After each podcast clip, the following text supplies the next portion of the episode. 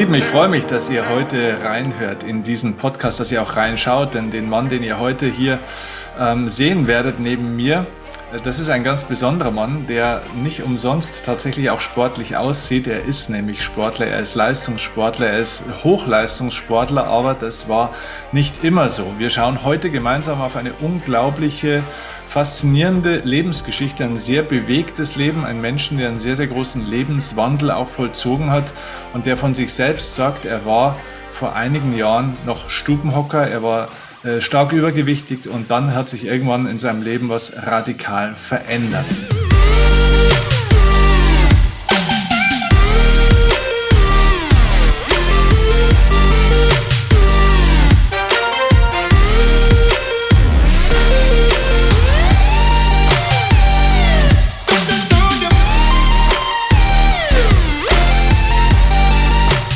Der liebe Ibrahim Karakoc ist heute zu Gast und die Kampfsportler unter euch haben vielleicht jetzt schon irgendwo eine Vorahnung oder der, da klingelt es irgendwo, denn Ibrahim ist aus dem Kampfsport sozusagen nicht mehr wegzudenken.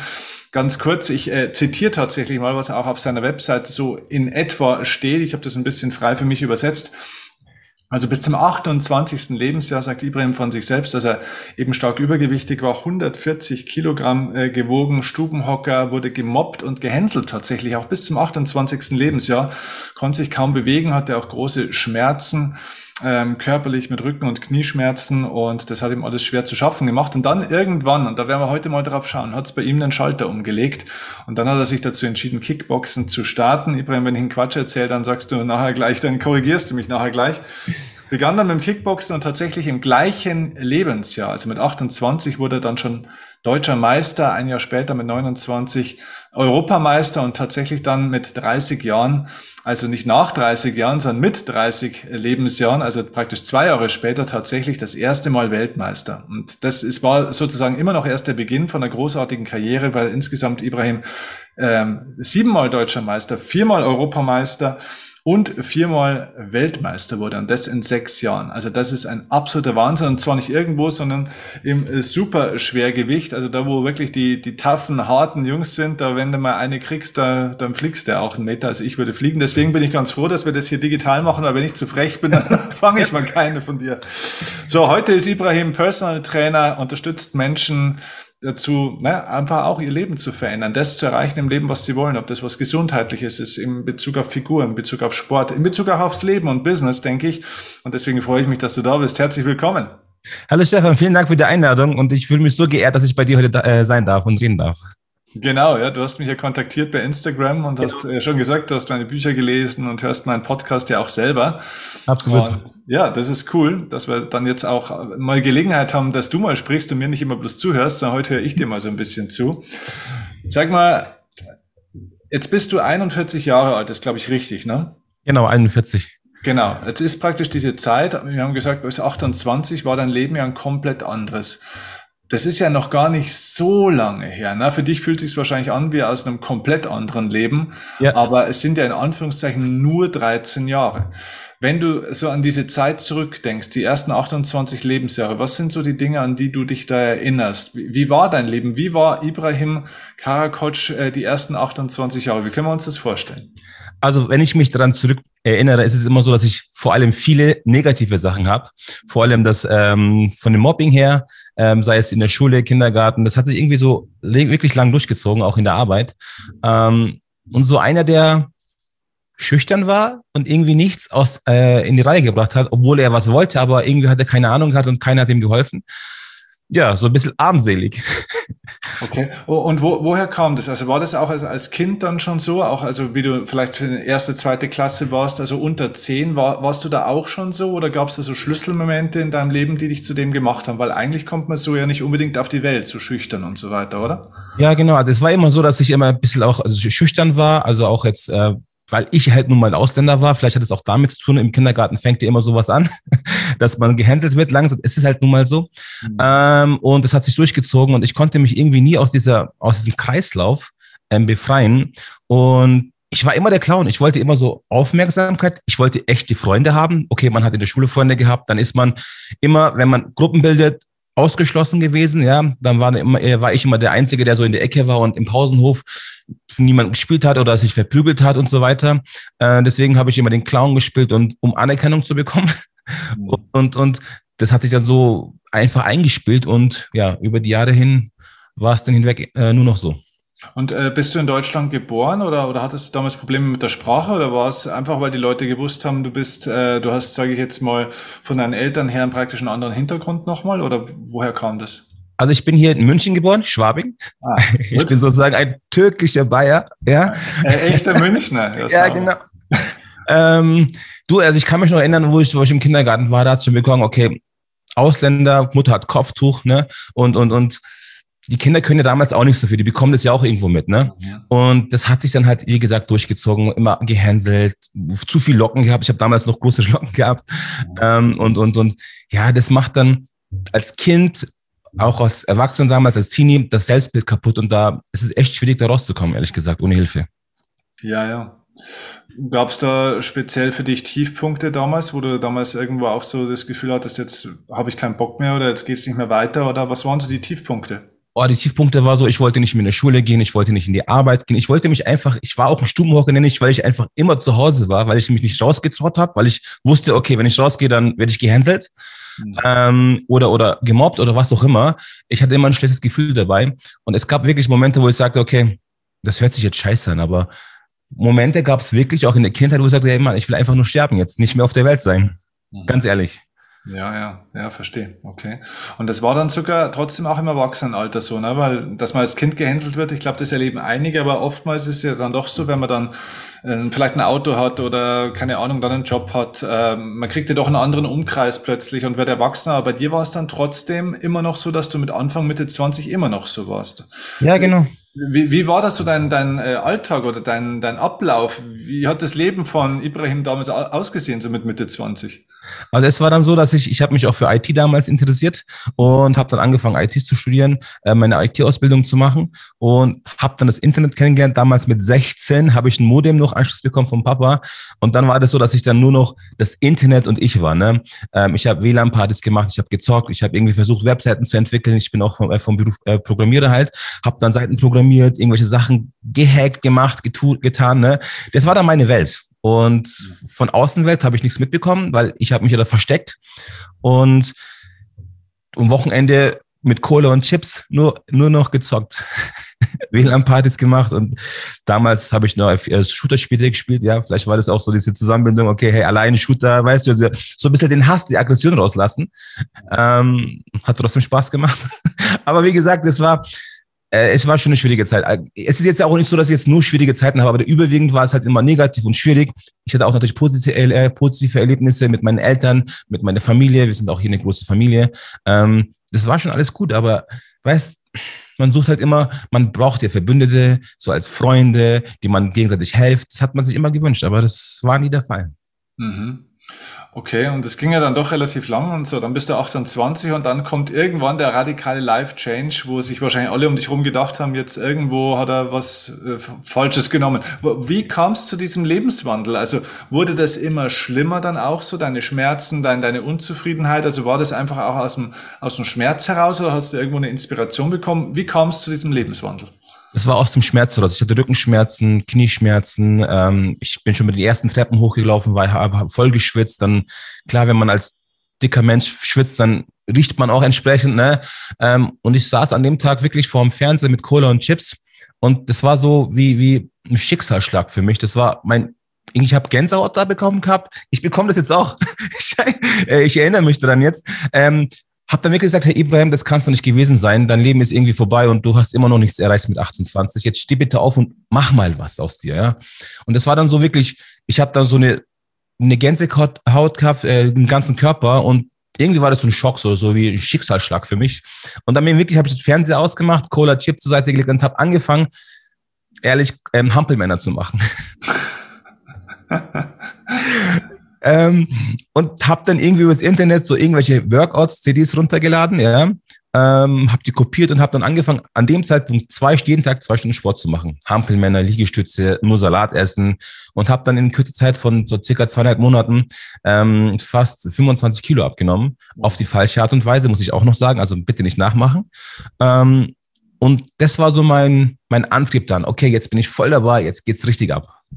Aber, das ist ja schon interessant, weil ich sag mal, da gab es also keinen äußeren Impuls oder jetzt irgendwie nochmal einen Tiefschlag oder so, sondern es ist wirklich aus dir rausgekommen irgendwo. So mein Ur Urinstinkt, ja, mein Instinkt hat gesagt, hey, jetzt steh aber auf, Mann, das kann so nicht weitergehen. Mhm, mh, okay. Weil auch der Schmerz so groß war, ne? Keine Freunde, Rückenschmerzen und so weiter und, und irgendwie lebe ich den, das Leben alleine. vorm Fernsehen, vorm Computer. Ja, aber du hattest auf gut Deutsch gesagt, einfach jetzt die Schnauze voll. Du ja, hast genau. dich eigentlich entschieden. Du hast, dich, du hast einfach eine Entscheidung getroffen, kann man genau. das so sagen? Hm. So, eine, so eine radikale Entscheidung war das.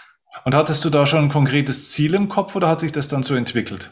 Das hat sich entwickelt. Ich wollte einfach nur mal abnehmen und einfach mal ähm, gut ausschauen, mhm. ähm, auch bei den Frauen ankommen. Ne? Mhm. Und das war so mein Ziel. Ey, jetzt machen wir, nehmen wir ab, ein bisschen Muskeln und dann ist die Welt in Ordnung. Und dann ich, wir sind ja mit diesen Bruce Lee-Filmen, Van Damme-Filmen aufgewachsen. Mhm. Und klar, das könnte ich doch auch machen. Dann habe ich mich im Verein angemeldet und wollte das mal probieren. Und ursprünglich war das so, dass ich äh, nur bayerischer Kickboxmeister äh, werden wollte, weil damals gab es hier bei uns auch so einen Kickboxer, der das gemacht hat und der war voll berühmt hier, ja, so eine A-Prominenz hier in Landsberg. Äh, jeder kannte ihn und das wollte ich auch. Ähm, ja, und dann damals hat mein Trainer gesagt, du vergiss es mit 28 Wettkämpfen anfangen. Ähm, das schaffst du sowieso nicht. Lass es lieber, mach es einfach noch mehr zum Abnehmen, zur Beschäftigungstherapie und lass gut sein. Und dann habe ich mich von diesem Verein abgemeldet, woanders angemeldet, weil ich wollte unbedingt kämpfen. Ja, äh, auch damals meine Eltern, meine Familie gesagt, hey, mit 28 Kickboxen verletzt dich nicht. Weißt du, so, wir wurden auch immer ganz ehrlich, von meiner lieben Mama wie Paschas erzogen. Mhm. ähm, türkische Familien halt. Ähm, deswegen hat sie voll Angst gehabt und, und waren alle dagegen, aber ich wollte es trotzdem machen. Das ist, weil der Klick, diese Entscheidung da war. Nein, ich ziehe das jetzt durch, egal was passiert. Und habe dann den ersten Kampf gemacht und bin in der ersten Runde, in der ersten Minute so richtig K.O. gegangen mit Gehirnerschütterung. Oh, okay.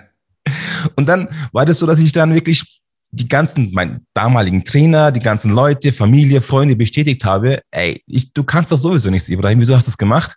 Das war dann nochmal so ein Schlag ins Gesicht, aber so richtig. Und ich habe mich dann wirklich sechs Monate lang weder im Studio, weder draußen blicken lassen. Das war einfach kurz einkaufen nach Hause, einkaufen nach Hause. Hast du geschämt? Mhm. Ja, voll geschämt. Und, und ähm, ja, das war dann echt schwierig. Ich, keine Ahnung, ich war so wie im Erdboden verschwunden. Und dann gab es diesen zweiten Klick im Kopf das war der wichtigste überhaupt von mir, ähm, der gesagt hat, hey, nein, Mann, wir, das, das, das kannst du nicht akzeptieren. Jetzt nochmal, geh, gib mir nochmal Gas, steh auf und mach's einfach weiter, du schaffst es. Das war so, ich habe das Gefühl gehabt, dass irgendjemand mit mir redet, aber ich wusste nicht wer. ähm, und dann habe ich nochmal angefangen. Dann habe ich wirklich sechsmal die Woche, zweimal, zweimal am Tag trainiert, habe mir dann noch zusätzlich das Geld, was ich in der IT-Branche verdient habe, einen Trainer geholt, der für mich dann wirklich immer da war und der mich dann wirklich die Zeit, der seit meinen Wettkämpfen immer begleitet hat, äh, mit dem halt auch zusammengearbeitet. Ich habe verdient und das fürs Training wieder ausgegeben. Endeffekt kann ich dann wieder kein Geld und gar nichts, weil ich alles auf den Sport ausgegeben habe. Und Ibrahim, wie hat, wie hat in der Zeit so dein, dein engeres Umfeld, ich meine, du sagst ja, du hast eigentlich bis 28 jetzt nicht wirklich großartig Freunde wahrscheinlich gehabt, aber trotzdem ja. hat man ja ein Umfeld, ne, Familie und vielleicht ein paar Kumpels im entferntesten und auch in der Zockerwelt, man hat ja doch irgendwo auch ein Stück weit. Ne? Ja. Wie, wie haben die darauf reagiert, dann auf diesen zweiten äh, Anlauf sozusagen? Boah, das war dann nochmal härter. Beim ersten Anlauf war das schon so, hey, lass es lieber. Und beim zweiten waren es dann wirklich eins zu eins diese Worte, hey Mann, du hast es doch sowieso versaut lass es gut sein und mach einfach Sport, geh Fitness, geh Fitnessstudio und lass es einfach gut sein. Du verletzt dich noch und es passiert irgendwas noch und das wollen wir nicht. Genau so war das. Ähm, und das hat mich dann auch nochmal runtergezogen, ne? so richtig aber. Und ich dachte, hey, wieso, wieso hilft mir denn keiner, irgendwie rauszukommen aus dieser Scheiße?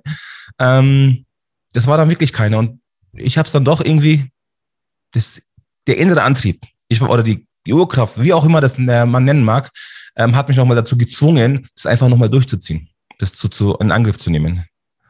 Krass. Okay. Von, von diesen Leuten von damals, wie viele sind da heute noch in deinem engen Umfeld? Keiner. Außer Keiner. meine Eltern. Nee. Außer die Eltern. Ja. Wow. Hast du Geschwister? Ja, zwei Brüder noch, die kleiner sind als ich. Wie, wie, wie waren die damals? Haben die genauso auch gesprochen und dich ein bisschen eher entmutigt oder? Die hatten alle Angst, dass mir was passiert. Deswegen waren sie immer so, hey, lass es lieber, hey Bruder, lass es, mach es lieber nicht. Auch die letzten Jahre, wo ich gekämpft habe, immer, hey, vorsichtig, okay, weißt, obwohl ich diese ganzen Titel geholt habe, waren immer so zurückhaltend. Die kannten das halt nicht. Das ist halt, ja, ist ja alles gut gemeint, weißt, die wollen mich ja beschützen. Ja. Ähm, aber trotzdem habe ich es gemacht. Und äh, was sagen die Brüder oder die Eltern, die damals natürlich vielleicht eben auch aus Angst, sag ich mal, eher dir das ausgeredet haben, was sagen die heute? Ach, mein Papa, ähm, der war ja auch immer dagegen, hat auch gesagt, wenn du es machst, dann bin ich nicht mit dem Papa und so weiter. Wenn ich dann mit dem Titel nach Hause kam, hat, war dann der Erste, der meinen Gürtel genommen hat und die, in, in seine Arbeitskollegen gezeigt hat, hey, schaut mal her, mein Sohn und dies und das. Da war er natürlich stolz. Jetzt ist er auch noch stolz, weißt. Ähm, aber das waren halt ihre Bedenken und ihre, das, äh, wollten da das kleine Kind noch schützen, weißt du? Mhm. Ich war ja noch in den Augen noch ein sechsjähriger Kind. Ja, das ja. bin ich immer noch. Ja, cool. Okay, und du sagst ja auch von den anderen Freunden, von dem anderen Umfeld ist eigentlich nichts mehr übrig geblieben. Weißt du aber noch, was die, was die jetzt machen? Also wo stehen denn diese Leute heute, von denen du vielleicht noch was weißt, wenn du noch was weißt? Wo stehen die heute in ihrem Leben? Haben die auch ihren Weg gemacht oder wo stehen die heute? Also wenn ich ganz ehrlich bin, sind es einige Leute sehe ich hier noch von Ex, also von, von Weiten her und höre immer wieder was von anderen Leuten. Ähm, ganz normales Leben, Familie gegründet, ähm, acht Stunden Job, normales Auto, so das ganz normale System. Okay. Und wie würdest du dein Leben beschreiben heute? Mein Leben heute ist lebendiger, aufregend, actionvoll, ähm, so powergeladen und erfüllend weil ich das mache, was mir gerade momentan so viel Spaß macht. Ich habe ja auch diese Kleinen bei mir im Kickboxen, die vier bis äh, sechsjährigen, Kampfkatzen. Und es gibt mir so, ein, so, ein, so eine Befriedigung, so ein Bedürfnis, den Kleinen zu helfen und das Selbstbild in Ordnung zu bringen. Ja, weil auch die Kleinen, auch die Teenies, wenn sie mal von A nach B springen müssen, wenn sie sagen, ey, ich schaff das nicht, ja. Ähm, nein, natürlich schaffst du das. Ich da auch denen da helfen kann, das ist, das ist das Größte. Hm. Das ist eigentlich dein Antrieb, oder? Also praktisch, sage ich mal, das, was dir eigentlich nicht gegeben wurde, was du aus dir selber raus äh, irgendwo hergezogen hast, äh, das heute zu helfen oder das äh, anderen weiterzugeben ja. und denen damit zu helfen, weil die Frage stellt sich natürlich jetzt schon, wenn jetzt hier vielleicht auch Eltern zuschauen, die ähm, vielleicht irgendwelche Kinder haben oder Jugendliche haben oder man hat Bekannte, wo man sagt, ja, die haben aber vielleicht erst nicht, wo, was du hast, ne? Diese, dass es aus dir selber rauskommt. Ne? Es gibt Leute, die haben das tatsächlich nicht mhm. oder finden es äh, bisher nicht. Und die bräuchten dann schon jemand von außen wie dich auch, oder? Ist das so der Antrieb für deinen heutigen Beruf? Ja, ich habe auch damals mit dem Trainertätigkeit angefangen, weil ich sagte, hey, ich möchte keinen Fall, ich möchte einfach einen besseren Trainer sein, als damals mein erster Trainer damals, der gesagt hat, aus dir wird nichts. Und auch ich habe jetzt zum Beispiel 35-Jährige, die bei mir zum Kickboxen kommen, zum Sport und sagen, hey, meinst du, ich schaffe es noch, ein Wettkämpfer zu werden? Ja klar, du musst einfach nur hart trainieren. Sei einfach drei, viermal die Woche im Training. Ich unterstütze dich. Am Wochenende gebe ich dann auch noch Zeit, weil ich sehe, die Leute wollen das wirklich, aber die brauchen halt diese, diese Hilfe an der Hand nehmen und sagen, hey, schau mal, das ist der rote Faden. Wir gehen jetzt da, wir trainieren da und dann machen wir das. Und dann, dann machen wir das auch. Also bei mir darf jeder, in welchem Alter, egal, dürfen sie kämpfen, wenn sie es auch wirklich wollen und darauf entschieden haben. Klar will nicht jeder Weltmeister werden, aber die wollen diesen Kick mal haben und dieses, hey, ich kann endlich mal was schaffen. Weißt weil sie immer von vornherein immer gesagt haben, nein, untergedrückt worden sind, also runtergedrückt worden, nein, du schaffst es nicht, du machst es nicht, lass es. Das sind halt solche Menschen, die auch keine Entscheidung treffen können, weil sie nicht oft in, in, in ihrer Energie sind, ja, und diese Entscheidung anderen Menschen abgeben. Das habe ich ja früher auch gemacht. Andere Leute haben mich für mich entschieden, meine Eltern, meine Freundeskreise und so weiter und so fort, also vor dem 28. Lebensjahr. Und seit ich Entscheidungen alleine treffe und mal Nein oder Ja sage, so, so, ja, ey, Nein oder Ja, dann habe ich ein besseres Leben. Mhm. Ja, verstehe. Jetzt sind wir vorhin ein bisschen gesprungen. Also wir waren gerade noch so, du machst also deinen ersten Kampf, kriegst eine auf die Fresse, äh, ziehst dich erst mal ein paar Monate zurück, schämst dich, fängst aber dann wieder an zum Trainieren. Ja. So, äh, wie, wie, ging, wie ging dann die Reise weiter? Also ich meine, man trainiert wieder, man wird besser, äh, dann irgendwann muss man sich aber wieder entscheiden, man, man nimmt wieder am ersten Wettkampf teil. Nach, also was, wie war der erste Kampf nach diesem Knockout sozusagen? Ich hatte sowas von Schiss, wieder K.O. zu gehen. Mhm. Ähm, ich habe wirklich bis zum Ring hatte ich, es haben meine Beine, mein ganzer Körper gezittert. Das war so ein Trauma, den ich nicht losgeworden, äh, äh, so schwer los äh, wurde. Und, und, und das, ich hatte Angst, Angst. Aber mein damaliger Trainer hat gesagt, der hat mir dann so eine, so eine, so eine Nackenschelle gegeben, ja. er hat gesagt, hey, geh da rein und zeig, wer du bist. Und ich habe bis dahin wirklich sechsmal die Woche, zweimal am Tag trainiert. Und ich habe wirklich meinen Job gemacht und Training. Essen, Ernährung aufgepasst. Ich habe keine Freunde mehr gehabt. Ich habe das Internet, WLAN, mein Computer, Spiele, alles verkauft. Ähm, ich habe mich dann nur noch aufs Sport konzentriert. Mhm. Und dann kam halt nochmal so Gegenwind, ey, du hast überhaupt keine Zeit mehr für uns, dies und das. Und dann ist schon diese, diese, diese, diese, der alte Last von diesen Freunden, dieses Umfeld, Negative, die wurde dann abgekapselt. Ich war auch glücklich darüber, weil ich dann jetzt wirklich nur mein Ding gezogen habe und keiner mehr in die Quere gekommen ist. Ich habe es einfach nicht mehr zugelassen. Also du hast schon also harte Cuts gemacht im Endeffekt, ne? Also ja. schon sehr konsequent alles dann auf das ausgerichtet tatsächlich. Genau, und das war auch echt schmerzhaft immer, weil es ist so wie, bei uns sagt man immer so ausbluten, weißt du?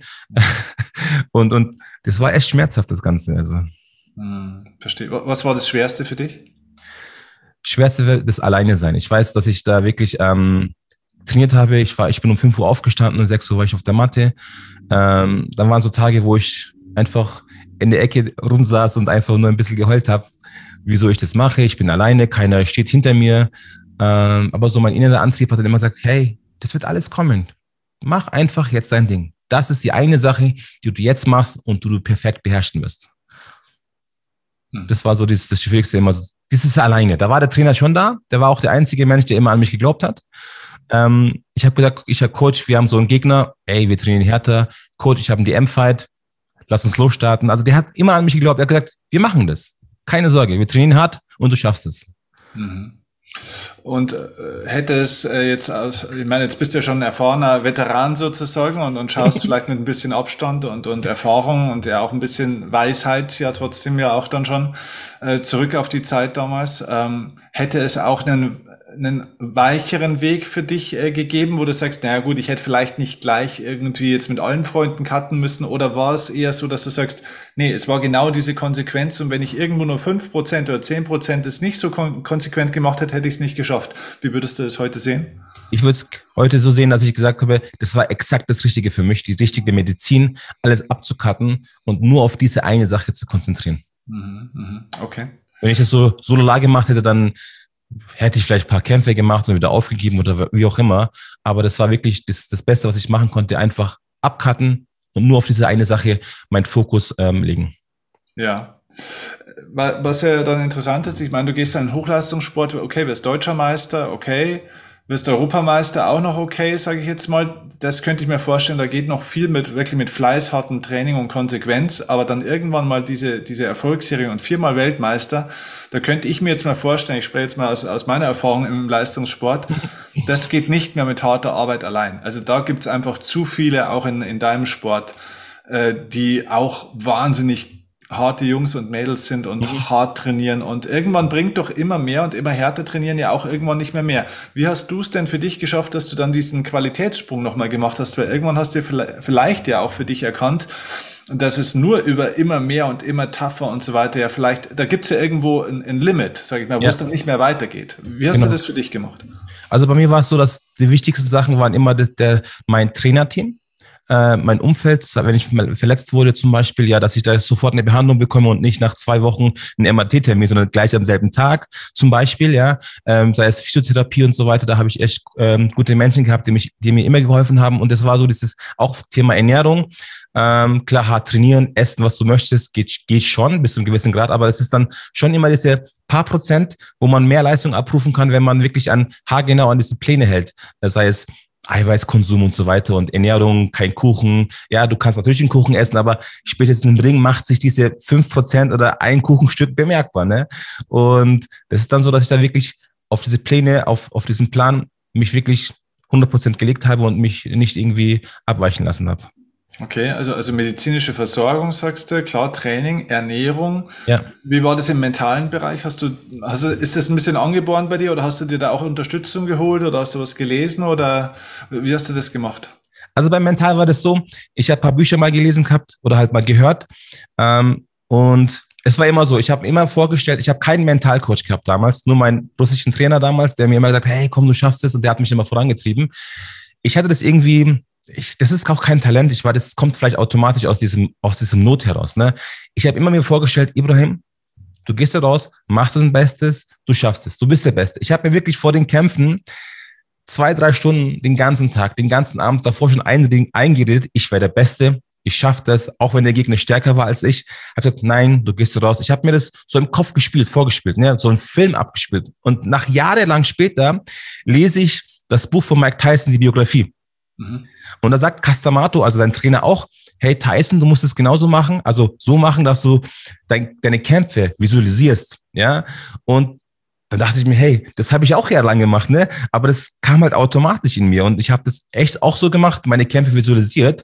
Und wenn ich immer so reflektiere, hey, ich habe ja 80 Prozent, was ich da so gedacht habe, so gespielt habe, habe ich im Wettkampf umsetzen können.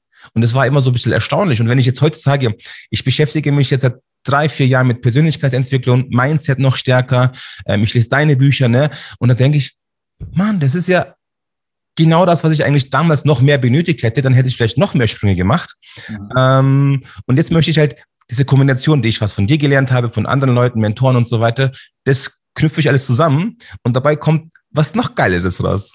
Mhm, krass, okay, cool. Und ähm, wenn du sagst, ähm, da, da wäre vielleicht ja noch mehr gegangen oder wie auch immer, was gibt es auch Ziele, die du nicht erreicht hast? Weil ich meine, bei viermal Weltmeister, man, was, was soll es noch geben? Klar könnte man fünftes oder sechstes Mal, aber gab es irgendwas, was du nie erreicht hast? Oder was du, wo du sagst, das, wenn ich das damals früher gewusst hätte oder wenn ich da ein bisschen mehr Unterstützung gehabt hätte oder mehr Know-how, wäre vielleicht das noch gegangen, was so jetzt nicht ging? Hätte ich vielleicht, ähm, also was ich immer denke, ist, wenn ich so das, das perfekte, also das drumherum noch alles gehabt hätte, hätte ich vielleicht mir noch mehr äh, Ruhm und Erde, sagt man, ne? so erreicht vielleicht um noch mehr Bekanntheit. Ähm, aber das wär's dann auch. Ähm, einerseits denke ich mir jetzt mit 41, hey, das war's schon, das passt schon, jetzt kümmere dich um den, um, um den Nachwuchs, ja. Äh, und das Blut kocht bei mir immer noch, ich würde immer noch gerne kämpfen. ähm, weil es so immer, ich kennst du wahrscheinlich auch, das ist halt so, weißt, im Wettkampf im Ring mit, den, mit deinen Schülern, die kämpfen, da sagt, ey, ich möchte auch mal rein. Ähm, aber das wäre dann zu viel. Das wäre dann wieder zu, zu, ich bin dankbar, was ich alles gemacht habe. Mhm. Ähm, mein Ego sagt auch, hey, noch mehr, noch mehr, noch mehr. Aber da stoppe ich mich wieder und sage, nein, das ist gut, wie es gelaufen ist. Klar hätte man immer alles besser machen können, das gibt's. Aber zu diesem Zeitpunkt war es halt so und ich habe das Beste rausgeholt. Deswegen bin ich, kann ich zu viel in die Rente gehen. wobei, wobei es ja schon so ist, also ich weiß nicht, äh, was in eurem Sport zu Usus ist, aber ich sag mal, in sechs Jahren viermal Weltmeister und die ganzen anderen Geschichten auch noch, das ist ja schon eine ziemlich beispiellose Geschichte, oder? Ja, also wenn, wenn du, wenn du jetzt mal so die Kickboxer anschaust, das ist dann echt, ähm, ja, ich bin schon stolz, dass ich das so gemacht habe. Und, und das ist, ja, so in drei Jahren gleich diese, diese weißt du, 28 Deutscher, 29 Europa, 30, das ist schon, das ist schon eine Leistung. Also da muss ich mir auch selber in den Schulter klopfen und sagen, hey, war gut, war sehr gut. Hm. Und, und gleichzeitig ist es aber schon interessant, weil du jetzt ja eigentlich in der, in der zweiten Karriere praktisch bist, ja eigentlich ja in der dritten, ne, vom Programmierer zum Kickboxer und jetzt ja zum, zum Trainer sozusagen. Ähm, wann war für dich ein Punkt, ähm, weil das ist ja auch für viele dann so. Man kann ja auch süchtig werden nach dem Erfolg und eben nach dem Ruhm, nach dem Status äh, und so weiter. Ne? Ich meine, das hättest du schon noch weitermachen können, theoretisch. Wo war für dich der Punkt, wo du dann gemerkt hast, so jetzt ist gut? Gab es da ein Schlüsselerlebnis oder wie ist das gekommen? Also ich habe halt ähm, ehrlich gesagt über YouTube damals, auch vor diese drei, vier Jahren, wo ich dir erzählt habe jetzt, ähm, habe ich deine Videos entdeckt, ähm, andere Videos so mit Persönlichkeitsentwicklung und da schaut man sich an und sagt man, Mann, diese Leute, die haben echt recht. Es, geht nicht immer um mehr und mehr und mehr. Es geht eher um diese, diese, dieses innere Fülle, innere Zufriedenheit, Mensch zu sein, dankbar zu sein, das alles bewusster zu machen. Bei mir war es ja so, ähm, ich habe es aus Hass gemacht, ja, mhm. auch für die anderen Leute. Ich habe es aus aus Wut gemacht. Ähm, ich habe es aus Ego-Trippen gemacht, damit mich jeder sagt, boah, wie geil ist dieser Mann hier, ja, um Anerkennung zu suchen, Anerkennung zu bekommen, Aufmerksamkeit zu bekommen. Und jetzt sage ich mir, hey, das war alles unnötig. Also diese, diese, diese, dieses Negative, ne? Klar hat mich das vorangebracht, aber man hätte es vielleicht auch liebevoll machen können, mit, mit, mit sehr mehr Bewusstsein. Hm, okay. Und es, äh, kam so nachher nachher. Du hast dich mit anderen Themen beschäftigt. Ja. Hast du gemerkt, dass äh, dass dir irgendwann dann was gefehlt hat, äh, vielleicht diese notwendige Aggression oder wenn du sagst, dass es aus dem Wut, aus dem Zorn, aus dem Hass sogar rausgemacht hast, das vielleicht gefehlt hat, um zum Schluss im Ring zu gehen und auf dem Level, auf dem du dann warst, dann auch performen zu können? Hätte dir das gefehlt praktisch? Die Aggressivität?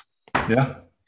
Also ich bin ganz ehrlich, mir fehlt auch jetzt schon die Aggressivität, ja. So mal richtig in den Boxsack, basch, basch reinhauen, in den Gegner mal so richtig rein zu ballern. Ähm, ähm, das gibt schon so eine Befriedigung. Ähm, dann denke ich mir, hey Mann, das ist ja auch nur ein Gegner. auch, ein, aber wir, wir, das ist immer so ein Zwiespalt bei mir momentan, weißt Ich möchte niemanden verletzen, aber ich habe diese, als Mann diese Aggressivität, das ist, das haben wir nun mal. Ähm, aber ich möchte gerne diese Aggressivität in positiv umwandeln uh, und nicht in diese negativen. Weißt, es gibt auch viele Leute oder Kampfsportler, die draußen irgendwie einen Scheiß machen oder halt, wenn jemand Kickboxen lernt und draußen das ausübt und so weiter, das ist auch scheiße. Aber er dann im Ring. Ähm, ich denke, wenn du, wenn du das erfolgreich machen möchtest, brauchst du diese Aggressivität schon. Das gehört auch dazu. Aber halt mit einer bewussten Aggressivität. Nicht irgendwie da reinzugehen und jemanden zu töten oder ernsthaft richtig zu verletzen. Klar wollen wir uns verletzen oder halt ein bisschen, aber im sportlichen Sinne und nicht irgendwie Leben und Tod wie im Krieg. Ja, ja, ja, verstehe. Ja. Mhm, okay.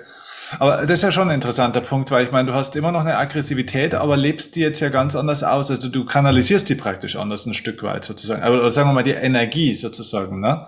Genau. Würdest du sagen, dass das damit zu tun hat, dass du auch da ein bisschen mit dir ins Reine gekommen bist und, und dir und deinem Leben und auch vielleicht der Vergangenheit ein bisschen verziehen hast und das ein bisschen, ne, das ein bisschen in Frieden gekommen ist, vielleicht auch durch deinen Erfolg und so weiter und das dadurch jetzt geht? Oder hat das was mit Alter zu tun oder wie, wie reflektierst du das? Nee, das hat mit, mit dieser Bewusstheit zu tun, dass ich erkenne, dass ich jetzt, ähm, klar, äh, mit der Aggressivität hat mich vorangebracht, aber jetzt nun mal halt ähm, wieder so in mir im Reinen bin und anfange, meine Vergangenheit oder meine Leute, die da mich mit gemobbt haben oder mein Umfeld, den Leuten Schritt für Schritt langsam, ich wachse ja auch jeden Tag, ne, ich bin nicht perfekt, dass ich den Leuten einfach verzeihe. Das war ja, die wussten es vielleicht auch nicht besser, die haben es so mitbekommen und dann man hat in der Gruppe gespielt damals, weißt du, in der Gruppe ist man ja immer stärker ähm, und und und und so weiter. Deswegen verzeihe ich den Leuten, schließe langsam mittlerweile schon sagen wir mal, zu 90 Prozent abgeschlossen. Okay. Ähm, und das, das macht mich glücklich, glücklicher. Auch wenn ich Leute jetzt von damals sehe, grüßt man sich, ich weiß, ich bin dann immer so einer, okay, hey, was, geht ab, wie geht's dir, was kann ich dir helfen oder was auch immer, ähm, dann fühle ich mich einfach besser, deutlich besser, weil das so rein menschlich ist. Das ist, das ist mein, das ist mir. Okay, ich brauche die Aggressivität auch, ja, aber diese Menschlichkeit trotzdem nicht verlieren und äh, mit Leuten im Guten zu sein, das ist so mein Charakter. Ja, cool. Ja, stark. Ähm, wenn du jetzt heute so ein bisschen in, in dein, dein jetziges Leben schaust, ähm, welchen Anteil spielt Spiritualität für dich in deinem Leben heute? Gibt es diesen Anteil oder, oder Religion oder was auch immer? Also, ne, das gibt ja verschiedene äh, Annäherungen sozusagen an das Thema. Spielt es für dich eine Rolle oder ist das was, wo du sagst, du, ähm, das ist nicht, äh, da habe ich keinen Bezug dazu oder wie ist das für dich? Also früher hatte ich äh, nicht so viel Bezug. Ja. Ich habe zwar äh, früher auch wir sind in einer Muslim, äh, islamischen Familie aufgewachsen, fünfmal am Tag beten und so weiter. Mhm. Aber für mich spielt die Spiritualität so eine große Rolle. Vor allem diese, diese Meditation, diese, dieses in dir zu sein ähm, und, und nicht ähm, deine Schwächen nachzugehen, deinem Ego-Trip nachzugehen und einfach auf dem Boden zu bleiben und sagen, hey, okay, alles gut, ich habe es bewusst aufgenommen, ähm, aber lass mich nicht jetzt irgendwie freien Lauf gehen. Weißt du, was ich meine? Das mhm. ist dann eher so ähm, im Bewusstsein sein. Genau. Hm, okay. Und äh, wann, wann bist du da drauf gekommen oder wie? War das auch schon während der aktiven Boxkarriere, dass du da die ersten Bezugspunkte hattest oder erst danach? Danach. danach. So, ich sage immer, seit dem 38. Lebensjahr habe ich angefangen, ein Mann zu sein. Früher war ich, ich war immer ein Mann, klar, aber ein Mann so mit dem kindlichen Hintergedanken immer so dieses, ähm, ich habe gelacht, es war so ein Entschuldigungslachen irgendwie, das war so, das weißt du, so, so ein Opferlachen auch obwohl ich Kickboxen gemacht habe. Aber mit dem 38. Lebensjahr habe ich angefangen, so dieses, dieses Kind zu verlassen mhm. und wirklich in meine Energie zu sein und, und, so ein richtiger Mann zu sein, okay, und, und mit gewissen Sachen abzuschließen und ähm, meine, mein, mein, mein, mein, mein, mein, also Hand auf Tisch mal zu schlagen und sagen, hey, nein, hier geht's nicht mehr weiter, hier bin ich der Chef, das ist meine Welt. Mhm. Also eine innere Stärke plötzlich zu entwickeln. Genau. Ne? Du hast über das Äußere angefangen, Körper genau. wurde anders und äh, na, Technik und äh, Erfolg und so weiter, aber dann kam das Innere plötzlich. Genau, das hat auch bei meinen Leuten hier, wenn, ich, wenn Leute zu mir zum Coaching kommen, fängt es immer mit der Oberflächlichkeit an, mit dem Körper erstmal. Das ist auch wichtig, Körper, Geist und Seele, ne? Ähm, aber das fängt halt immer mit dem Äußeren an. Man macht sich erst außerhalb wertvoller und dann denkt, dann, dann kommt man so in eine Phase, wo man sagt, hey, das ist ja nicht alles. Ja, klar ist Sport immer noch eine wichtige ähm, Rolle in meinem Leben, um gesund zu sein, stabil zu sein und ähm, ja auch mal so muskulös auszuschauen. Ne? Aber das ist nicht alles. Es geht jetzt nicht äh, um irgendwie Anerkennung zu suchen oder die Leute zu sagen, hey, schau mal diesen geilen Typen an. Es geht mehr um mich, mein Inneres. Würdest du sagen, dass solche Dinge wie, du hast jetzt Meditation und so weiter genannt, ähm, dass sowas, wenn man jetzt einen jüngeren Leistungssportler oder Hochleistungssportler sieht, der sogar so einen Weg gehen will wie du zum Beispiel, macht es die dann zu weich, äh, wenn die damit schon anfangen? Also ist das dann was für die Zeit danach oder würdest du sagen, nee, eigentlich sollten die damit, also wenn, wenn ich, äh, also du in deinem Fall mit, äh, sage ich mal, um die 30 das schon gewusst hätte, hätte mir das damals geholfen, sage ich mhm. mal. Ja, also ich habe jetzt zum Beispiel eine Elfjährige, äh, die war vor drei Wochen auf US Open, also das ist die Weltmeisterschaft im Kickboxen. Die ist mhm. jetzt Kickbox-Weltmeisterin geworden mit elf und mit der mache ich auch schon so äh, Visualisieren, Meditation. Ähm, ich, ich finde, das, das stärkt noch einmal so richtig. Ne? Man ist bewusst im Ring, man ist bewusst, man hat die Sinne noch mehr geschärft, als nur irgendwie blind reinzugehen, durch Kopf durch die Wand und einfach jemanden richtig zu verletzen. Man macht es so mit Plan und mit bewusst und dann das ist, das macht einen, wenn man schon stark ist, macht es einen nochmal so richtig stärker. Hm, okay. Deswegen empfehle ich jeden, sich damit zu beschäftigen, vor allem mit der Persönlichkeit. Wieso mache ich das Ganze? Was will ich überhaupt damit erreichen? Ähm, einfach um der Geilste zu sein oder geht es um mich, um meine Ängste, um meine Glaubenssätze? Was will ich mir beweisen? Cool. Ich meine, das ist ja schon eine große Message, ne? Also äh, im Sport generell, im Hochleistungssport, aber gerade auch in, im Kampfsport, sage ich jetzt mal, dass eigentlich dieser spirituelle Aspekt sozusagen ja ähm, auch eine Kraftquelle sein kann und eben nicht nur der Hass und, und die Wut. Beides kann funktionieren, sage ich mal, und beides kann zum Schluss auch in eine gute Richtung führen. Du hast es ja, ja. vorgemacht oder du, du, lebst es ja vor, aber es würde auch ein anderer Weg gehen. Man muss also praktisch nicht sein Gegner oder das Leben oder irgendwas hassen und ähm, nur über die Aggression praktisch zum Erfolg kommen. Es gibt verschiedene Möglichkeiten, sagst du. Ne? So ist es. Und die meisten Coaches ist es halt so, dass du einfach reingehst zum Kampfsport, dein Ding machst und hart und hart und noch härter. Klar brauchst, brauchst die Härte der Aggressivität, aber niemand beschäftigt sich äh, mit diesen Gedanken, mit diesem Mindset, mit dem, mit der, mit der Einstellung zu sich selber. Ja, äh, das macht halt heutzutage nicht, nicht, nicht viele. Also einige schon, aber nicht viele, bin ich der Behauptung. Und das ist so ein wichtiger Punkt, wo ich sage, okay, da muss ich noch mal äh, ein bisschen Wirbel sorgen, damit die Leute noch sich noch mehr so, ja, noch wertvoller machen und im Profisport noch, noch geiler machen und, und, und, und noch mehr Erfolge zum Beispiel. Ne? Mhm. Jetzt, wenn du so ein bisschen jetzt zurückschaust, Ibrahim, jetzt äh, bist du 41, die letzten 10 bis 12 Jahre ist eine Menge passiert dann sozusagen. Wenn du jetzt mal 10, 12 Jahre weiter schaust, also wenn wir mit 51 dann spätestens das nächste Interview mal machen, wenn ich da noch Podcasts mache, äh, was wirst du mir da erzählen? Also wie hat sich dein Leben da dann entwickelt? Was glaubst du, wo, wo bist du dann oder wo möchtest du dann, dann stehen sozusagen? Also wo ich stehen möchte, ist, dass ich wirklich ähm, Menschen bewusst helfen will oder Menschen die Hilfe suchen, ja, äh, denen auch äh, die, die, die Hilfe gebe, um ihre Ziele zu erreichen, um vor allem dieses Innerliche zu verwirklichen und dabei ein erfülltes Leben zu führen, sei es Sportler, sei es im Mindset-Bereich. Ähm, und, und wo ich dann so, so ein Mentor bin, ne, für, also kein Coach, sondern so wirklich so, so ein Mentor, der das Wissen, die Fähigkeiten einfach der vorigen Generation einfach weitergibt, damit sie daraus noch mehr lernen und ähm, schöne Sachen ähm, machen. Genau. Ja, cool. Und äh, für dich selber persönlich, also jetzt mal unabhängig von deinem Beruf, äh, wo wohnst du dann, wo lebst du dann, wer, wer bist du dann in der Zeit? Hast du da eine Idee oder hast du da ein Bild äh, vor Augen? Ich habe noch jetzt auch nicht in zehn Jahren sein, kann auch in 30 Jahren sein. Also hast du für dich so eine Vision irgendwo, wo es da noch für dich persönlich hingeht, unabhängig ja. von deinem Job? Ich habe so eine Heldenreise für mich so ähm, im Kopf ich wurde als Sklave geboren, okay, als Krieger bin ich umhergerannt. Ähm, mit, ich habe momentan so in der schwarzen Ritterphase, wo ich noch mit ein, zwei Dämonen, innerlichen Dämonen kämpfe. Und in ein paar Jahren bin ich auf meinem königlichen Thron und habe so meine Herrschaft, wo ich den Menschen was Gutes tue. Ja, mit Herrschaft meine ich jetzt wirklich ähm, ähm, Arme äh, Geld geben, Hilfe zu leisten und und so ein guter Herrscher zu werden. Das ist so mein so mein Visuell. Aber wo ich wohne, was ich genau mache, das weiß ich noch nicht. Stark. Vom Sklaven über den Krieger zum König. Ja, genau. Mega. Ja, das ist geil. Okay.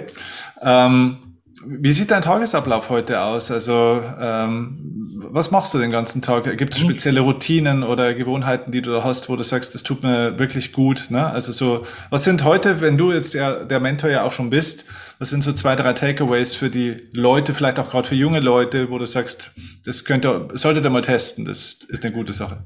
Also auf jeden Fall stehe ich immer noch um fünf auf. Auch Samstag und Sonntag, das ist so irgendwie so drin, weißt du, ich brauche keinen Wecker mehr, das kommt automatisch. Ja. Ähm, sechs und sieben, äh, in der Zeit von sechs und sieben mache ich ein paar E-Mails und trainiere gleich. In der Früh mache ich gleich mein Training. Ähm, dann habe ich meine Kunden. Bis 12 Uhr, von 12 bis 15 Uhr habe ich dann ähm, Mittagspause und von 15 Uhr bis 21 Uhr, 20 Uhr habe ich dann wieder Kickboxen und trainiere die Leute hier. Und für die jungen Leute würde ich empfehlen, dass sie so eine, so eine Alltagsroutine aufbauen, was sie auch machen können. Ja. Früh aufstehen ist für mich wichtig, ähm, um die Energie ähm, zu spüren. Und vor allem danach, äh, je nach wenn Zeit ist, das Wichtige zu machen, das Sport zum Beispiel, die Meditation, äh, das Bewusstsein, die Ziele nochmal so im Kopf durchgehen. Okay, was mache ich heute? Wie, leist, wie kann ich heute besser werden als gestern? Ähm, das ist so das Wichtigste. Und natürlich auch Verbündete suchen, ja. Ähm, Mentoren wie dich zum Beispiel, wo man wirklich auch Hilfe äh, suchen kann und sagen kann, hey, wie schaffe ich überhaupt, ein besserer Mensch zu werden oder ein besseres Leben zu führen? Wir haben ja, es gibt ja viele Lebensbereiche und als guter Mann will man ja in allen Lebensbereichen gut werden, äh, sehr gut werden und nicht nur einfach irgendwie das beherrschen, sondern ja, Hilfe, Hilfe suchen auf jeden Fall. Ich habe ich habe mich damals nicht getraut oder ich wusste es nicht. Ähm, ich habe mich einfach geschämt, ganz ehrlich, um Hilfe zu suchen. Ähm, deswegen habe ich es irgendwie geschaut, dass ich es alleine schaffe. Das ist schwierig, kann man auch machen, kann nicht jeder. Aber wenn man wie jetzt Hilfe suchen kann überall, ne, dann geht's viel einfacher und viel schneller und angenehmer. Ja, geil. Okay. Zu dir kommen aber nicht nur Männer, ne? du hast ja schon gesagt, die, die Elfjährige, glaube ich. Also zu dir kommen schon ja. auch Frauen, oder? Also ja, ja, klar. kann mal ganz konkret sagen. Ne? Also es gibt ja bestimmt jetzt viele Leute, die vor allem die, die bis hier jetzt zugehört oder zugeschaut haben, die sagen, boah, krass, geiler Typ, genauso einen bräuchte ich eigentlich. Wie kann man denn mit dir arbeiten? Also du hast ja schon gesagt, du bist in Landsberg, also grob sage ich mal Augsburger, Münchner genau. Einzugsbereich sozusagen. Ähm, aber wenn jetzt jemand in Köln wohnt oder sonst irgendwas, hat er ein Pech gehabt oder, oder wie kann man denn mit dir in Kontakt kommen oder wie kann man von dir lernen? Also vom, äh, über, jetzt über die Internetseite und man, ich habe auch viele ähm, Kunden, die äh, online über mich arbeiten, äh, mit mir arbeiten. Ich, mein weitester Kunde ist in Costa Rica, ein Deutscher. Wow. mit denen ich zusammenarbeite und deutschlandweit auch, sei es ähm, Mindset, vor allem Mindset natürlich und auch die körperliche Leistung angeht. Ne? Ich habe auch ein paar Kampfsportler, die Krafttraining machen fürs Kampfsport und auch ich habe Menschen, auch Frauen vor allem, die abnehmen möchten. Ähm, und ja, mit Online kann man auch und vor Ort, genau, Online vor Ort. Genau, also du hast ein Studio in Landsberg praktisch, wo man zu dir auch kommen kann, bei dir trainieren kann sozusagen, als Mann, als Frau, als Kind. Genau, ich habe wirklich Leute, die extra von, von Berlin kommen, hier zum Sparring machen und sagen, ey, Ibrahim, ich brauche einfach mal so richtig aufs, auf die Fresse, weißt du? Gibt es auch, weißt du, was ich meine? Das sind so, dann so Geschäftstypen, die wollen einfach mal, die, die teilen nur aus, die wollen jetzt mal auch ein bisschen einstecken. Klar, es geht jetzt nicht um irgendwie kaputt machen, sondern einfach nur mal diesen Spaß, dieses Feeling zu führen, ey, mit einem Kampfsportler mal in den Ring zu steigen. Ja, ja. Äh, kann man bei dir dann auch so Intensivsessions machen, dass ich sage so, okay, jetzt gebe ich mal mal fünf Tage irgendwie beim Ibrahim anstatt meinem Urlaub, ähm, haue ich mir da mal ein paar eine aufs Maul. Kann man auch machen. Ich war letztes Jahr zum Beispiel mit, äh, mit einer zehn, äh, zehn Menschengruppe in, äh, in Kroatien auf einer Villa und da haben wir sp intensiven Sport gemacht jeden Tag und ähm, so ein bisschen Ernährung, Mindset, äh, das mache ich auch genau. Dass man da auch wirklich mal ein paar Tage zu mir kommen kann, äh, fürs Wochenende oder halt unter der Woche jeden Tag trainieren, zweimal am Tag trainieren, wie zum Beispiel die Kampfsportler das machen, ne? mit Ernährung, gemeinsam kochen und so weiter. Das kann man bei mir auch machen, das mache ich auch gang und gäbe bei mir. Das ja, cool. Ja, also da ist eine Menge drin. Also der beste Weg äh, zu dir ist, glaube ich, über Instagram ja auch, ne? Genau, über Instagram.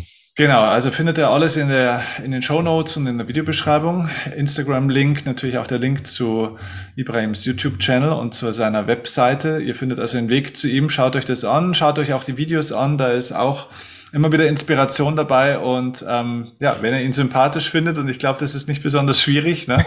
äh, der Mann hat was erlebt, der Mann hat was durchlebt, das ist sehr, sehr wichtig. Der, also der Weg vom Sklaven zum Krieger zum König ist ja mitten im Gange und ist ja schon sehr weit fortgeschritten.